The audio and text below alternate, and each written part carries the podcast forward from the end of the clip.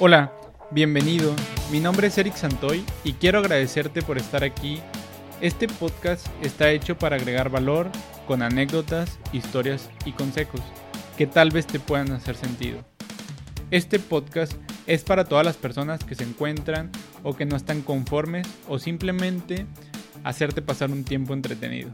Quédate hasta el final, estoy seguro que te llevarás algo de valor. Bienvenidos a tu podcast Agregando Valor. Y tengo el gusto que tengo aquí a una chica que se llama Carolina Campos. Ella es coaching y mentora emocional. Tiene un taller en línea que lo puedes encontrar como sanamente. Es, tiene un coaching también de uno a uno y tiene un podcast que se llama Hablemos de Depresión. Este, tengo el gusto que está aquí conmigo y quisiera que me dijeras cómo te sientes estar aquí, Carolina. Hola Eric, muchas gracias por eh, invitarme a tu podcast. Por supuesto que me siento muy contenta de poder agregarle valor a todas las personas que te están escuchando. Gracias por la invitación. Bueno, eh, mira, el primer punto que te, por el que te invité para agregar valor aquí a las personas es que me platiques un poquito de tu historia. Quisiera que me platicaras quién es Carolina Campos y por qué, por qué inició todo este procedimiento de coaching y todos estos talleres que has llevado. Sí, claro. Mira, Carolina Campos padeció depresión durante 18 años, desde que yo tenía 6 años y después más o menos como a los 11 llega a lo que es la ansiedad. Entonces, en total de mi vida, digamos que 18 años los vivía con pensamientos negativos, emociones negativas, lo que es la depresión y la ansiedad en sí. ¿De dónde viene? Del divorcio de mis padres. Un suceso común, empezó a ser común en aquel entonces, pero a mí realmente llegó a afectarme demasiado. A raíz de toda esta depresión, de toda esta ansiedad y de toda mi búsqueda por una solución fue que yo elegí ahora este camino como coach. Tomé muchísimas terapias, no te imaginas el dineral que gasté, psicólogos. Eh, eso sí, nunca quise llegar como al tema del medicamento porque a los 13 años yo quise quitarme la vida con medicamentos. Entonces yo tacha en esa parte. Llegué hasta pensar, no te miento, que me habían hecho brujería, que alguien me había hecho brujería y me odiaba tanto para que yo no pudiera salir de ese, de ese estado. Entonces, biomagnetismo, reiki, constelaciones, psicólogos, de todo y nada. Llegué también a lo que es la parte de la hipnosis. Eh, no quiero decir que sean malas, son técnicas realmente buenas, pero momentáneas digamos que eh, liberaban un poquito toda la presión y toda la emoción que yo tenía dentro. Sin embargo, pasaba cierto periodo y de nuevo, ya no me sentía claro que con esas emociones como antes, pero ahí había algo. Entonces yo decía, yo no quiero pasar toda mi vida de esta manera, sintiéndome con esta depresión, con esta ansiedad, con estas recaídas. Y yo sentía que había algo que si yo lo quitaba, se iba a solucionar. Y pues sí, así fue empecé en, el camino eh, del autoconocimiento, cómo funciona la mente, cómo funcionan las emociones, primero para mí, y esto mismo es lo que ahora hago con las personas. Yo quiero que me platiques eh, más a contexto, ¿qué era lo que sentías? Por ejemplo, yo, yo también tengo ansiedad, pero quiero que la idea de este podcast es agregar valor. ¿Cuáles eran tus emociones o cómo iniciaste para empezar a descubrir que sí tenías ansiedad? Ansiedad. La ansiedad me llegó más o menos como a los 11, eh, a los 13 fue cuando yo ya estallé, pero eran los sentimientos de, para empezar, pues todo el tiempo quería llorar, el enojo, el vacío, el vacío también emocional era algo que, o sea, no se llenaba con nada, el miedo, la inseguridad, el hecho de, me llegaban a mí miedos irracionales y yo me paralizaba, me dolía el estómago, me quedaba fría, empezaba a sudar, la taquicardia, la falta de aire, que llegaba a confundir, yo tenía asma, llegaba a confundir con ataques de asma, pero no, simplemente pues era la ansiedad del insomnio. Cuando ya no pude con los episodios de ansiedad fue cuando se hicieron ataques de pánico, o sea, evolucionaron ataques de pánico, no te miento, yo sentía como si algo me estuviera poseyendo. Yo decía, híjole, esto ya no es normal. Que hacían, ya no importaba, antes me daban en la noche, cuando empezaron me daban en la noche ya después era, apenas abría los ojos, me tenía que ir a trabajar, pero antes de irme a trabajar me llegaba un ataque de pánico. Y ahí me tenía estirada en el piso, llorando, quería, me rascaba yo muchísimo el pecho, creyendo, pensando que se iba a liberar, que se iba a salir por algún lado la emoción, claro que no. Pero lloraba muchísimo, era una falta de aire impresionante, el miedo, llegaba miedo, eh, perdón, miedo muy irracional, incluso cuando estaba en mi trabajo, llegó un punto en donde me asusté porque ya no coordinaba, tenía que salirme, tenía que tomar aire, tenía que hacer algo porque era como un sentimiento de amenaza constante. En cualquier momento me puedo morir me puede dar un infarto, me va a dar un derrame. Aparte yo padecía migraña y me daba muchísimo miedo que me llegara la migraña porque yo decía, aquí voy a quedar. En las noches yo desbloqueaba mis teléfonos, dejaba todo sin contraseña, todo listo por si en la mañana amanecía muerta. O sea, tan así llegaban conmigo los ataques de pánico y los ataques de ansiedad. Era muchísimo miedo y el estar sintiéndome amenazada de todo y de todos. ¿Si llegaste a, a hospitalizarte o algo así o no llegaste a ese extremo? No, nunca. ¿Por qué? Porque yo me lo guardaba. O sea, la única persona que sabía que yo tenía depresión y ansiedad es mi novio, pero eh, cuando tenía ataques así de puntuales yo no les decía, porque empiezan el ay otra vez y mi mamá medio sabía, no al 100 porque no me llevaba muy bien con mi mamá, con mis papás no me llevaba nada bien, entonces era como el guárdatelo, no lo digas, a mis amigos menos, porque para empezar estaba el juicio interno de van a decir que estás loca, se van a alejar, no te van a creer, van a decir que estás chiflada y me lo guardaba. O sea, por eso nunca llegué como a ese punto. Llegué a pedirlo. O sea, cuando ya llegaron los ataques de pánico fuertes, yo decía, necesito hospitalizarme porque no sé qué vaya a pasar. Pero no, nunca lo hice por, por miedo a pedir ayuda. Sí, no, realmente eh, a veces eso, ese bloqueo de pedir ayuda, digo, yo creo que el, el primer, el primer etapa que debes de hacer es aceptarlo, ¿no? ¿Sabes qué? Sí lo tengo. Y la segunda que debes hacer es pedir ayuda, porque realmente no lo puedes salir solo, ¿no? Sí. Sí, o sea, es importante aceptarlo. Y una vez que lo aceptes es, nadie está sintiendo lo que yo estoy sintiendo. Nadie sabe lo que estoy cargando, así que me vale cacahuate y voy a pedir ayuda, porque nadie es como, ay, déjame cargarte tu ansiedad un ratito para que descanses. No existe. Entonces, si tú no pides ayuda, realmente va a ser muy difícil que salgas sí puedes, sí es posible, pero es un camino muy largo y cuando tienes ansiedad quieres todo rápido, así que aceptar y pedir ayuda quitando los juicios, o sea, eso es muy importante, que te valga, la gente siempre va a hablar, siempre.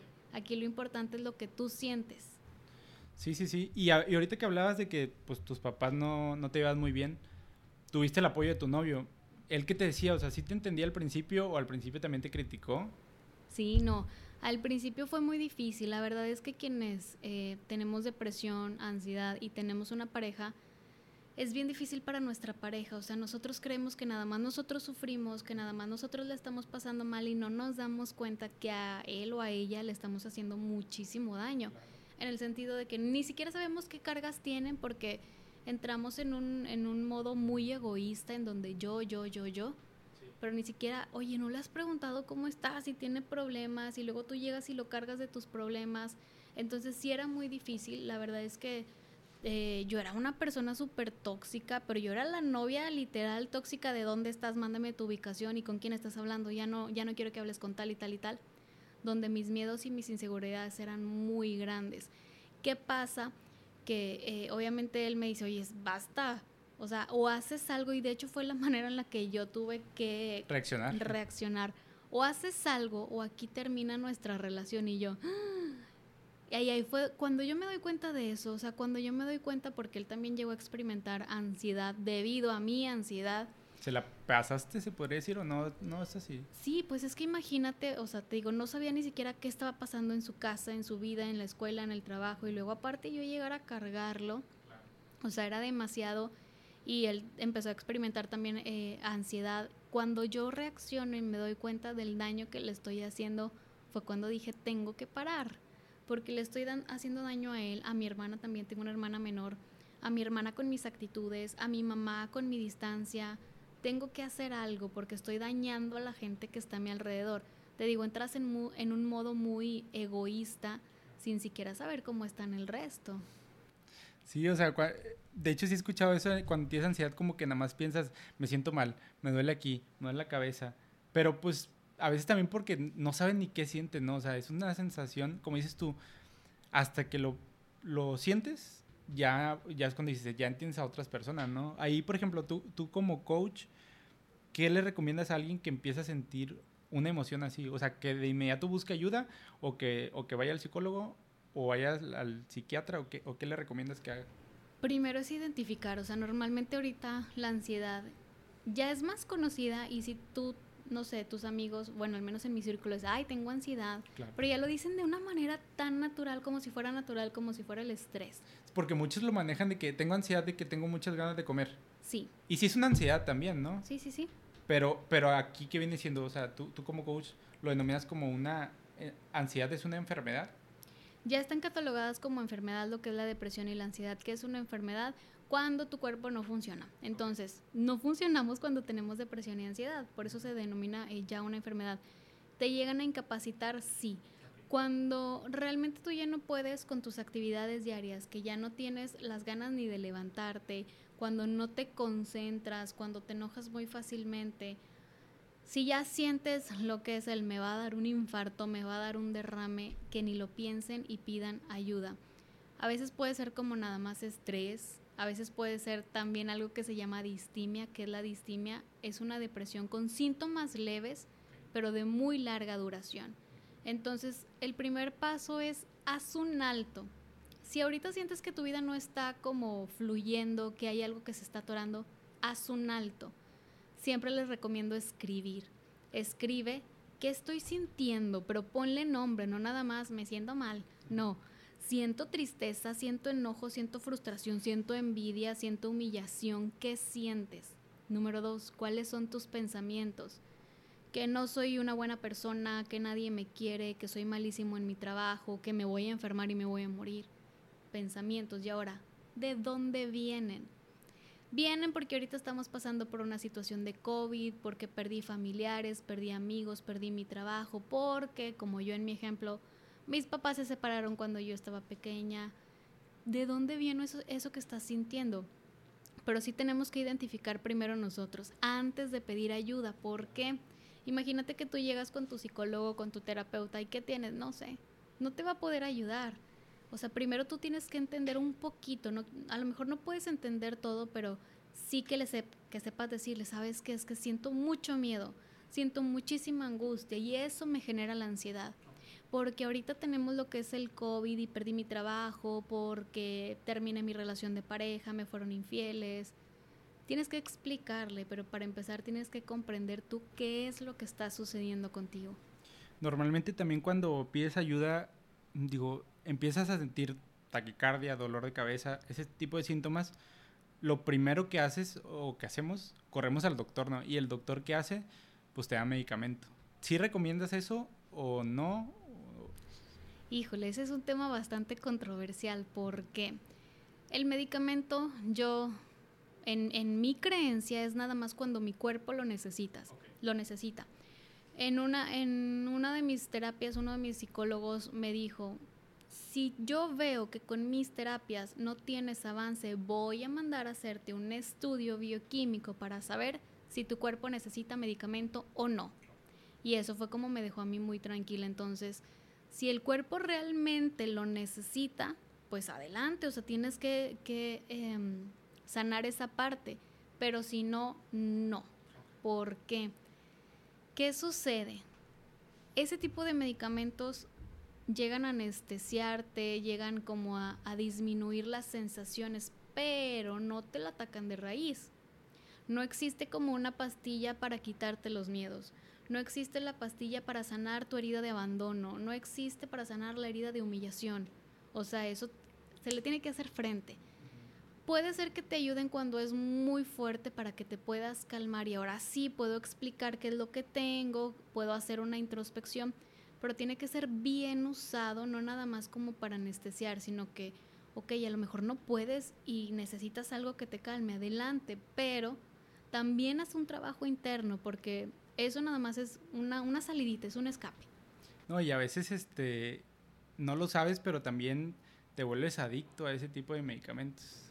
Sí, hay personas que sí se llegan a ser adictas y lo necesitan sí o sí, tienen que aumentar dosis, pero es precisamente por eso, porque Entiendo muy bien esa parte porque yo la experimenté en donde llegamos a buscar que algo o alguien nos quite lo que sentimos. Cuando yo iba al psicólogo yo esperaba que me dijera algo o me diera algo para que yo saliera de ahí y ya sentirme feliz. Y la realidad es que no. O sea, toda terapia es un proceso de introspección y es lo que no llegamos a comprender al 100%. Cuando dependemos de pastillas, pues sí, se me baja la emoción, pero en cuanto se pasa el efecto, ahí está. O sea, no es como que se libere, simplemente se duerme un ratito. Y te empiezas a ser dependiente hasta que ahora sí tienes que aumentar dosis y ya no saben ni qué onda. Por eso tienen que ser muy, pero muy cuidadosos y bajo receta médica, no nada más como que, porque sí me ha tocado de, oigan, alguien tiene clonazepam que le sobre. No, o sea, tienes, tienes que que tu doctor te diga si lo necesitas, ya no, regálate un tiempo, prueba a ver si ya se te bajó el efecto. Sí, no, y, está muy bien ese tip que nos das de que primero intenta solucionarlo. No que lo soluciones tú primero, pero busca introspectar en, ti mismo, ¿no? O sea, no, porque si, volvemos al mismo punto. Lo primero que haces, me siento mal, voy al médico. Pero bueno, ahorita ya nos diste ese tip, muy, muchas gracias. Este, ya una vez que, que ya detectes, este, pues, cómo inició, bueno, no tanto cómo inició, sino simplemente que busques en ti mismo ¿Qué, más haces después? O sea, ¿qué, terapia recomiendas después o qué seguimiento le das tú a, tus pacientes? Primero les digo, eh, busca lo que vaya contigo.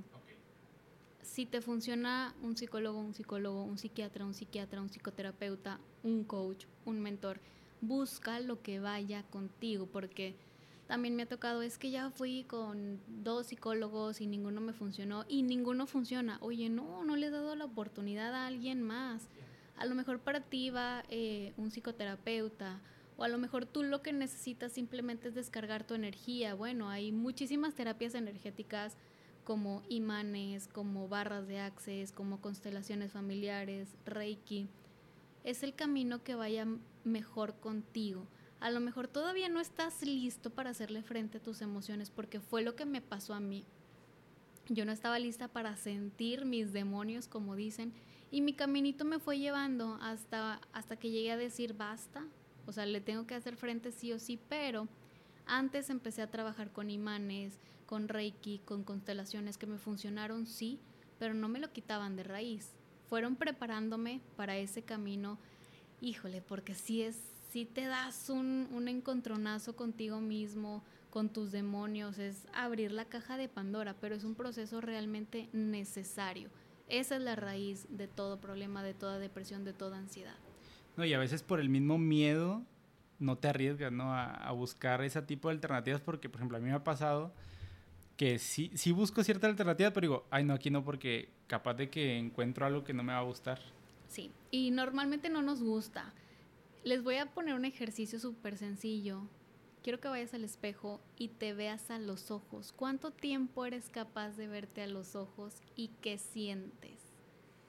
Los ojos son la ventana del alma y no mienten. No nos gusta ver lo que hay adentro. Asusta, duele, pero para eso es muy importante buscar ayuda.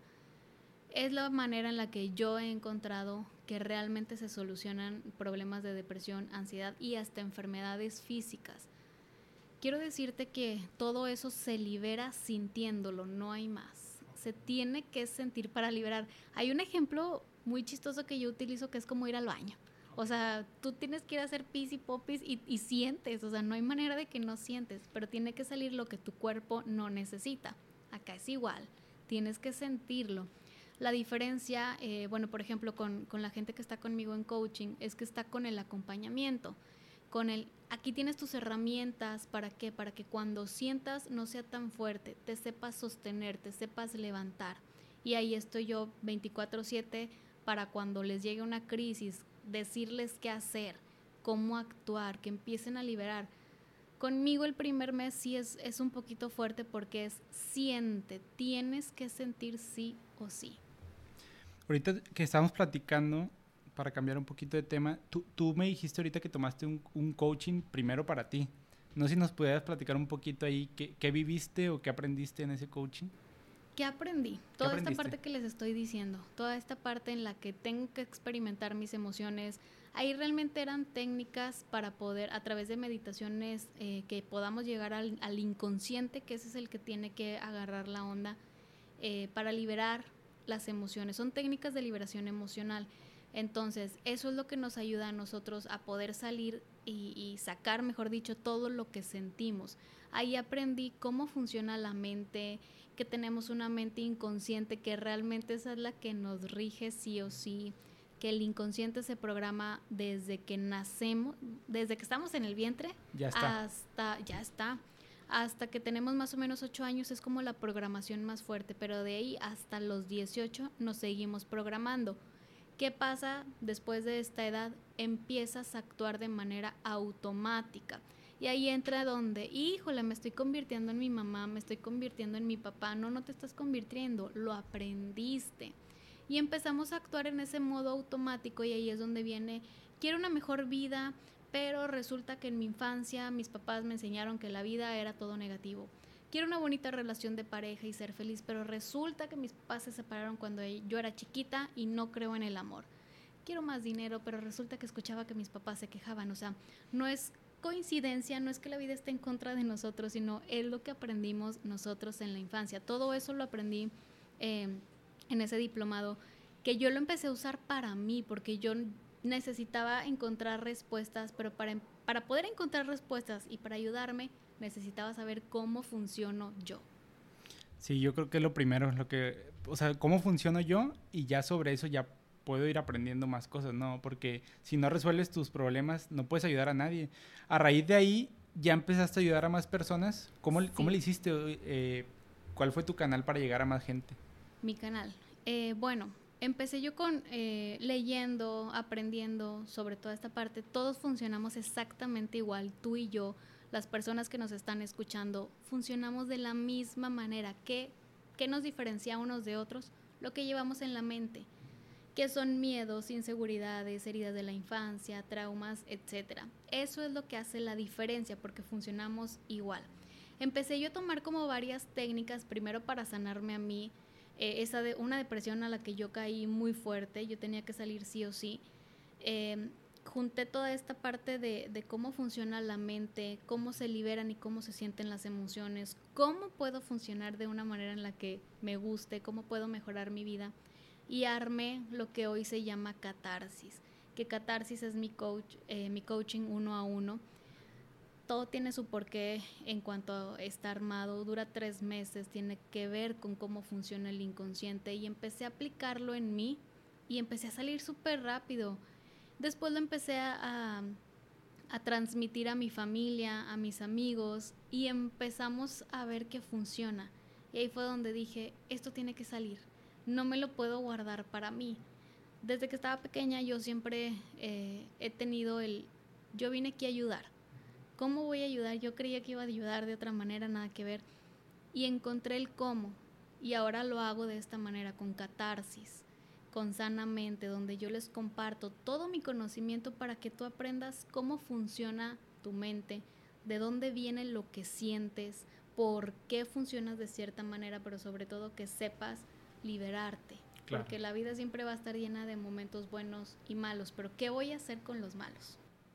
Y, esto creo que no nada más es para gente que tiene ansiedad, ¿no? Porque hay gente que está perdida y, también le puede servir, ¿no? Sí, es tanto desarrollo personal, depresión, ansiedad. Eh, simplemente si sientes que no hay algo que en tu vida no cuadra, necesitamos esa ayuda, pero para poder saber qué necesito, necesito saber de dónde vengo, que es lo que yo llamo el mapa de vida. Ok, y ahorita nos platicabas que tú tienes... Eh, el taller Catarsis, que es un coaching uno a uno, y, el taller en línea que se llama Sanamente. No sé si me puedes explicar los dos por si alguien quisiera contactarte. Sí.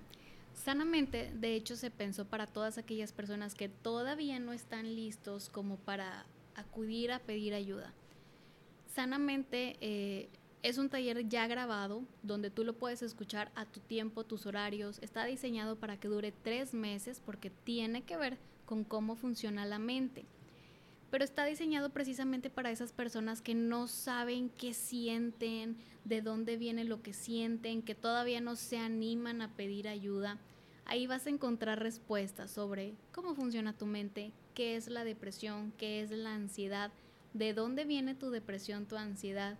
Hablamos sobre perdón, sobre amor propio, sobre el ego, para que entiendas qué está sucediendo adentro de ti.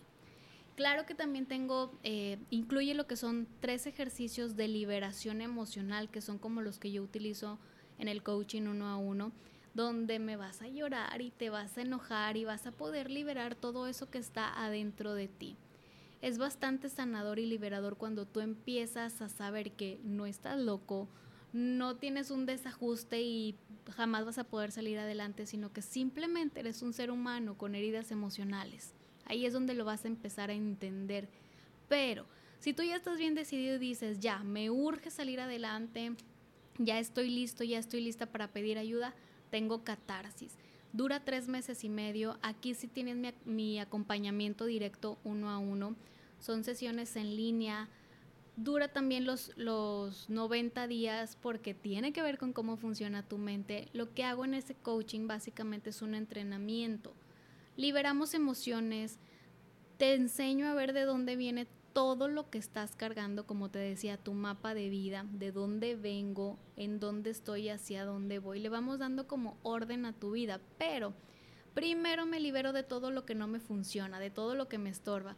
Después, ¿qué hago? Sano, reparo y al final trabajamos lo que es la parte del amor propio. ¿Qué es el amor propio para Carolina Campos?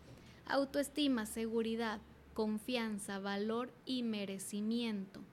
Entonces, es, catarsis está diseñado primero, mes uno, desintoxicamos todo lo que no te funcione, todas tus heridas, miedos, inseguridades. Mes dos, empiezo a sanar, a perdonar, a reconocerme a mí, a los demás. Mes número tres, ahora sí estoy lista, como dirían el, el makeover, para poder transformarme en la mejor versión de mí. Catarsis sí es eh, uno a uno directo conmigo. Eh, son siete sesiones en total, pero los 90 días estás trabajando conmigo. Ok, se me hace muy, muy interesante la verdad esto que nos estás platicando. Y como ahorita platicábamos, ¿no? Eh, por algo es, son tres meses, o sea, los 90 días, tiene un para qué sí. y un por qué, ¿no? Y ahorita también platicamos que a veces, también a veces ocupas 21 días para hacer un hábito, pero 90 días para que ya se te quede de por vida. Una vez que ya se termine esos 90 días, ¿qué sigue? Cuando se terminan los 90 días acabas de empezar tu vida. Ok, o sea, ya... No termina. Realmente eh, catarsis yo lo sigo utilizando en mi día a día. Necesito liberar una emoción por alguna situación, lo hago en el momento. ¿Qué es lo que yo les enseño? Les doy herramientas para que si llega cualquier situación en mi vida y me da un bajón, sepa cómo salir de ella. Entonces yo libero mis emociones cuando las tengo que liberar. ¿Qué hago también? Me reprogramo todos los días con afirmaciones positivas, con decretos. ¿Por qué? Porque así funciona la mente. Al inicio que yo empecé a utilizar catarsis para mí cometí el error de ya me siento bien y dejé de hacerlo. Pero después entré en un periodo donde, híjole, algo no anda bien, algo me falta. Regreso y retomo todas estas herramientas y no las he vuelto a soltar para nada. Porque si tú lo dejas de hacer, si tú no te programas a ti mismo de una manera positiva, allá afuera lo van a hacer. Estamos llenos de violencia, de inseguridad, de enfermedades, de gente pesimista, de gente tóxica. Entonces, si tú no tomas tus herramientas para ti, lo van a hacer sí o sí. La mente no distingue si es verdadero, falso, bueno o malo. Si tú le dices que el cielo es verde, el cielo es verde. O sea, la mente inconsciente no se anda con juegos. Si tú le dices que el mundo está lleno de enfermedades, te vas a enfermar. Si tú le dices que nunca vas a salir de la depresión y la ansiedad, nunca vas a salir. Wow. O sea, todo, con lo que tú dices, sí es cierto. O sea, el, el, consciente, tú, tú, puedes programar el inconsciente si quieres, pero el consciente es el que está luchando. Así es, así es como entendí, o no, o no tanto así. No que luchen, o sea, realmente son complemento. Ah, pero nosotros conscientemente sabemos que tenemos depresión, que tenemos ansiedad, que algo no anda bien conscientemente. El que manda es el inconsciente, 95%. Yo tengo que llegar a ese 95% a decirle, oye, no estamos funcionando de una manera adecuada. Oye, esa depresión, porque te digo, no distingue si es bueno o malo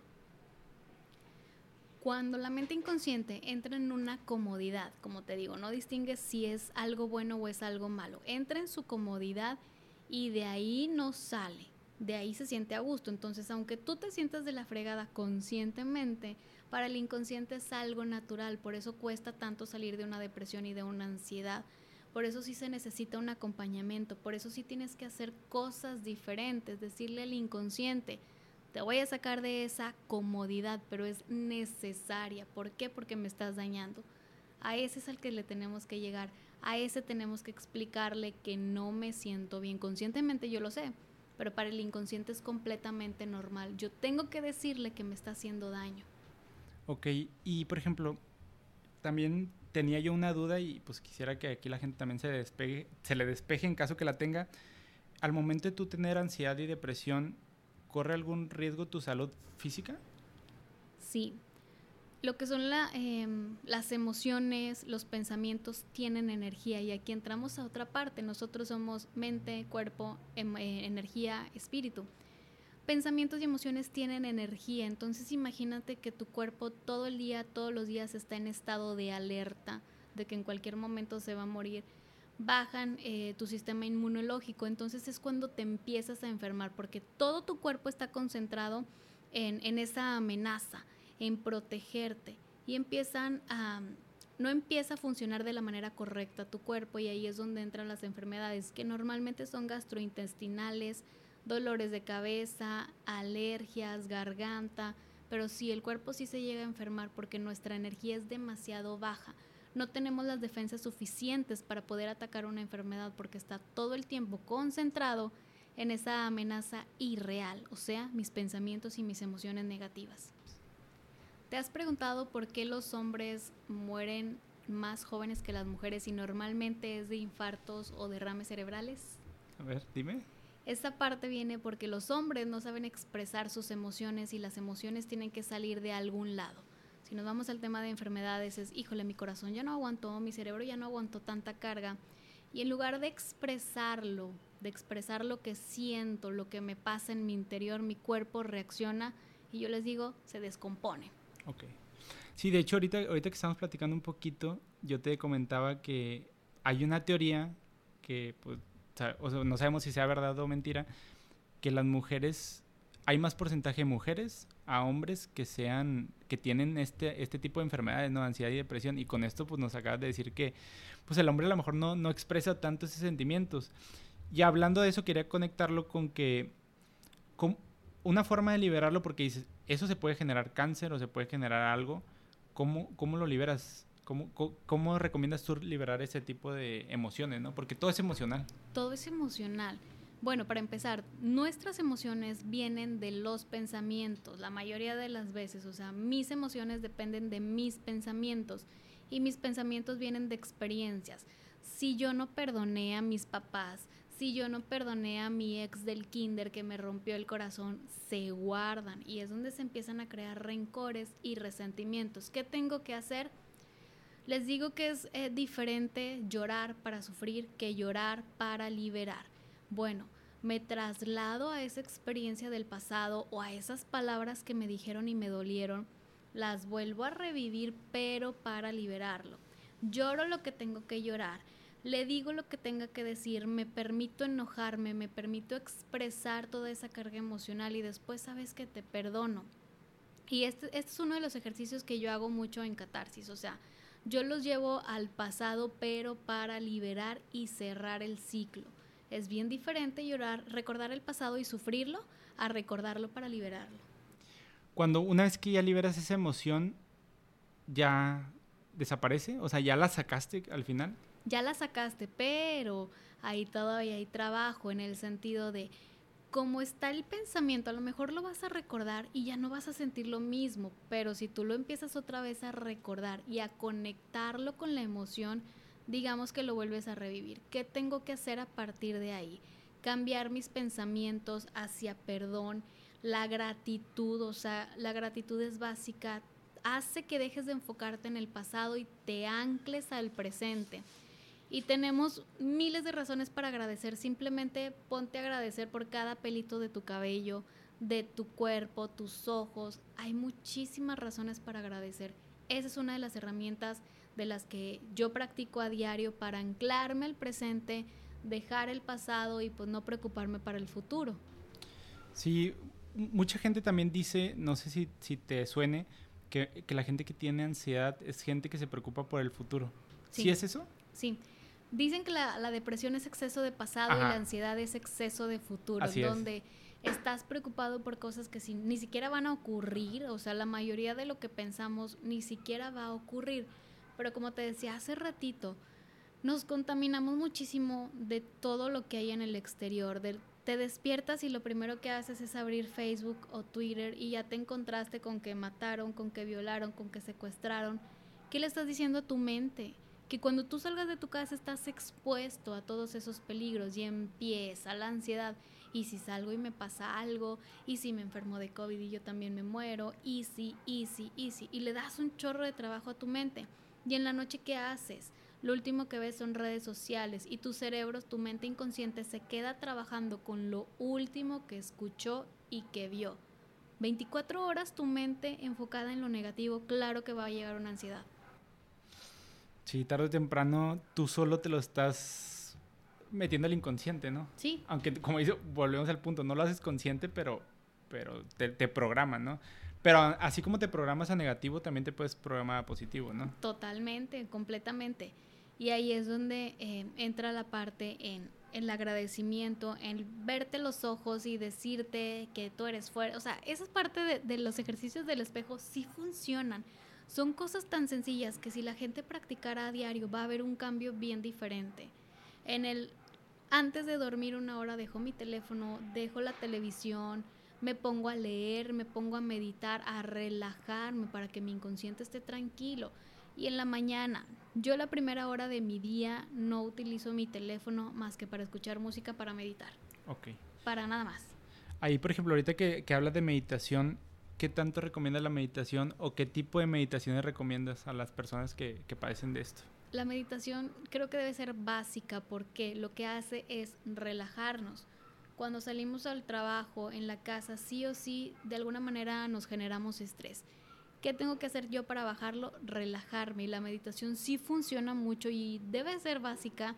Si no saben cómo meditar, se encuentran en YouTube, en Spotify, meditaciones guiadas. Y hay muchísimas, que meditación para la depresión, para la ansiedad, para el pasado, para el perdón. Hay muchísimas. Si no sabes, empieza con meditaciones guiadas, que lo que van a hacer es ir relajando tu cuerpo, tu mente y que puedas ir liberando algunas cargas. ¿Qué pasa si al momento de hacer la meditación tienen miedo así como de perder el control o así como que... No sé, porque te relajas tanto que dices, ah, no, ya me dio miedo y paras ahí. ¿Qué recomiendas hacer? Pueden parar, pero aquí es el practicar. ¿Por qué sucede eso? Ay, es todo un tema. Aquí entran ya lo que son las ondas cerebrales. Nosotros normalmente funcionamos en beta, Beta es, digamos que pues estamos en una alerta normal. Cuando tú estás en beta alto, ahí es donde tu cuerpo todos los días, todo el día siente esa amenaza. Si tú quieres llevar a tu cuerpo de un beta alto a un alfa, que es una relajación, ahí qué pasa? Obviamente le estás dando a tu mente inconsciente algo que no conoce y se va a asustar. Sí sucede. Si te empiezas a sentir incómodo en esa meditación, sí para pero vuélvelo a intentar. Simplemente es como ir guiando a la mente y que sienta que relajarse está bien. Sí, sí, sí. Y, y lo bueno que dices tú, eso lo, lo recomiendas que sea antes de dormir y cuando te levantas. O sea, que sea lo, lo primero que hagas antes de dormir y lo primero que hagas antes de levantarte. Sí ya cuando terminaste tu día, contestaste todos los WhatsApp, terminaste de ver todas tus notificaciones, una meditación, aunque sea cinco minutos antes de dormir y al despertar, antes de salir de la cama también. Si te cuesta trabajo el meditar, simplemente agradece y bendice. Agradezco todo lo que tengo, bendigo todo lo que tengo.